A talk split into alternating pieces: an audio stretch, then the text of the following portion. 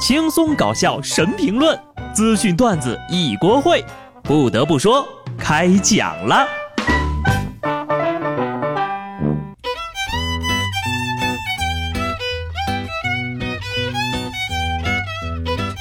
Hello，听众朋友们，大家好，这里是有趣的。不得不说，我是机智的小布。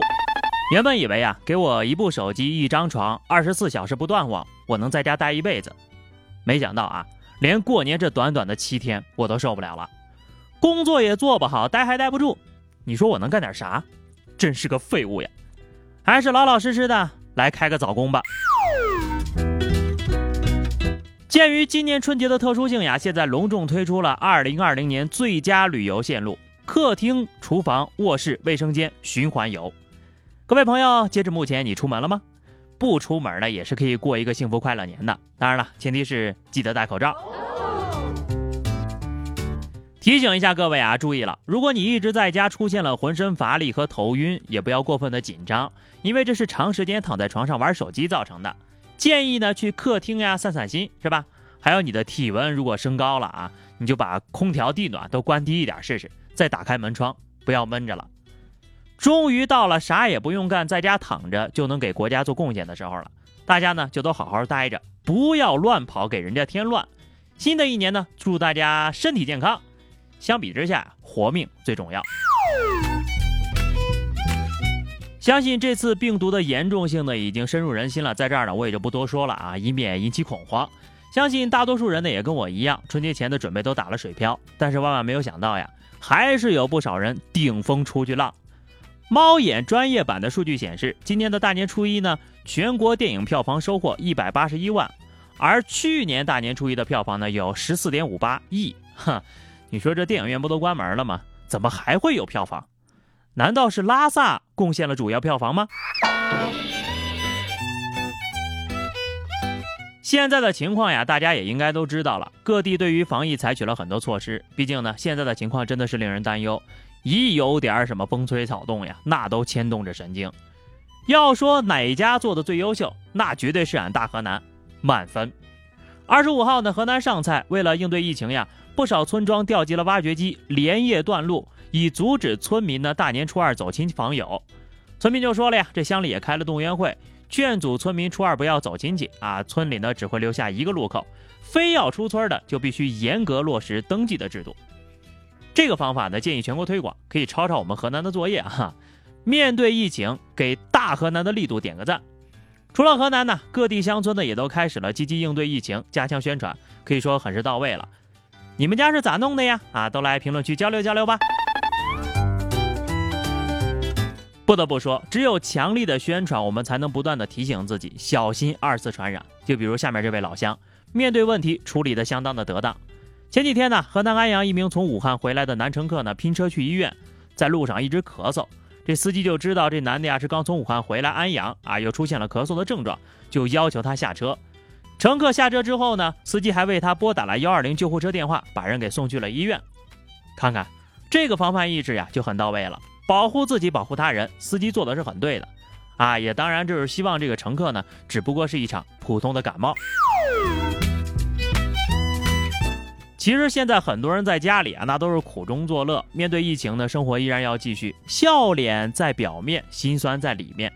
为了应对新型冠状病毒肺炎呢，不少武汉市民也响应号召，减少外出，待在家里。有武汉人就打开窗户，夜晚阁楼喊话：“对面的开窗吵一下架呀，要疯喽！”对面收到，打开窗户，敞开心扉啊！昨天晚上呢，还大家伙呢约定好时间，各自在家里合唱国歌《我和我的祖国》等歌曲。大家一听呀，就感觉真的是既欢乐又心酸，就祈求呢这场瘟疫早点过去啊！笑着笑着，眼角泛泪。武汉加油！与此同时呢，也感谢国际友人为我们提供的帮助。装有日本民间捐助的一百万只防疫口罩的航班呢，已经抵达了成都双流国际机场。目前呢，物资正通过汽运紧急的驰援武汉。此外，一些日本药妆店打出“日本口罩价格下调，中国加油”的字样。不得不提的是。这次向中方捐助了一百万个口罩的日本伊藤洋华堂，其实最开始呀是成都市政府呢委托伊藤洋华堂在日本进行采购，后来啊人家得知情况之后呀，就直接给捐了一百万啊，这个致敬这位中日友好使者。还有呢哈，你们知道旺旺他们家有医院吗？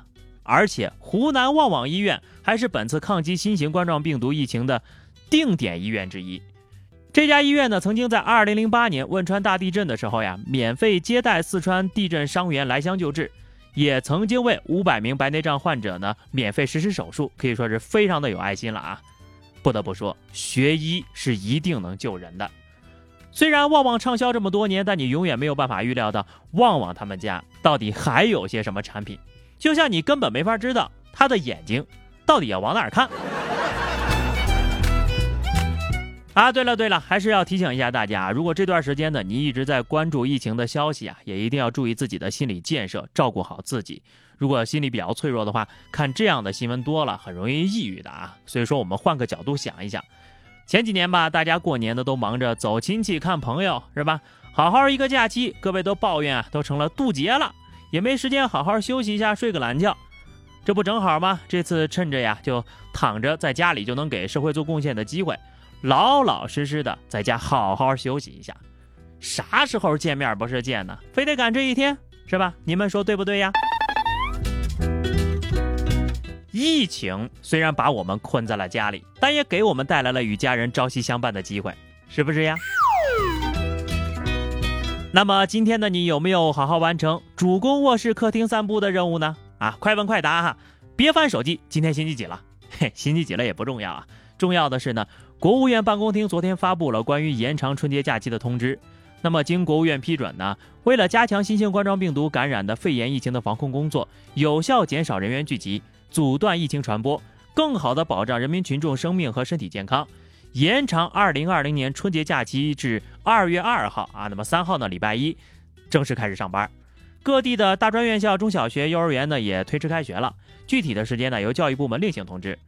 因为疫情防控不能休假的员工，应该根据《中华人民共和国劳动法》规定呢安排补休。未休假期的工资报酬呢，应该按照有关政策保障和落实。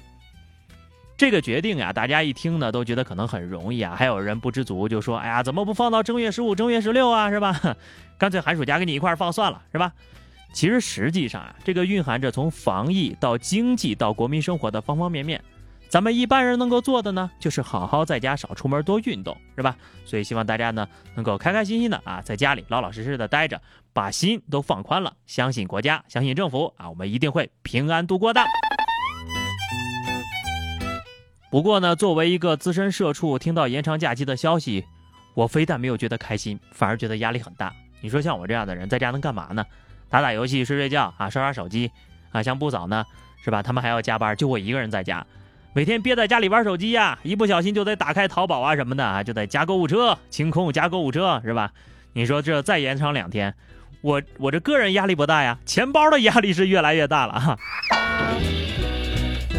好了好了，今天的节目呢就聊这么多哈，也是提前过来上班了，确实在家实在待不住，不如回来录节目啊。但是呢，还是从打心底里希望各位呢能够听到节目的朋友都健健康康的啊，也希望你们的家人可以开开心心的，千万不要因为呢过年不能出去就把自己给关抑郁了哈。其实我小时候有一个特别美好的愿望，就是一到寒暑假，尤其是寒假的时候，过年嘛就不用走亲戚，因为你说放个假还得一大早五六点就得起来，北方的拜年非常的繁琐哈。然后就想着，如果能天天在家里打游戏啊，就是也不用拜年，也不用拜年，也不用写寒假作业，那该多开心呢！哈，万万没想到啊，就这么一个机会，终于在我三十岁的时候实现了，所以我内心还是非常知足的哈。所以说啊，最后多问一句哈，今天你戴口罩了吗？啊，没有戴的话，出门记得也要戴啊。下期不得不说，我们不见不散，拜拜。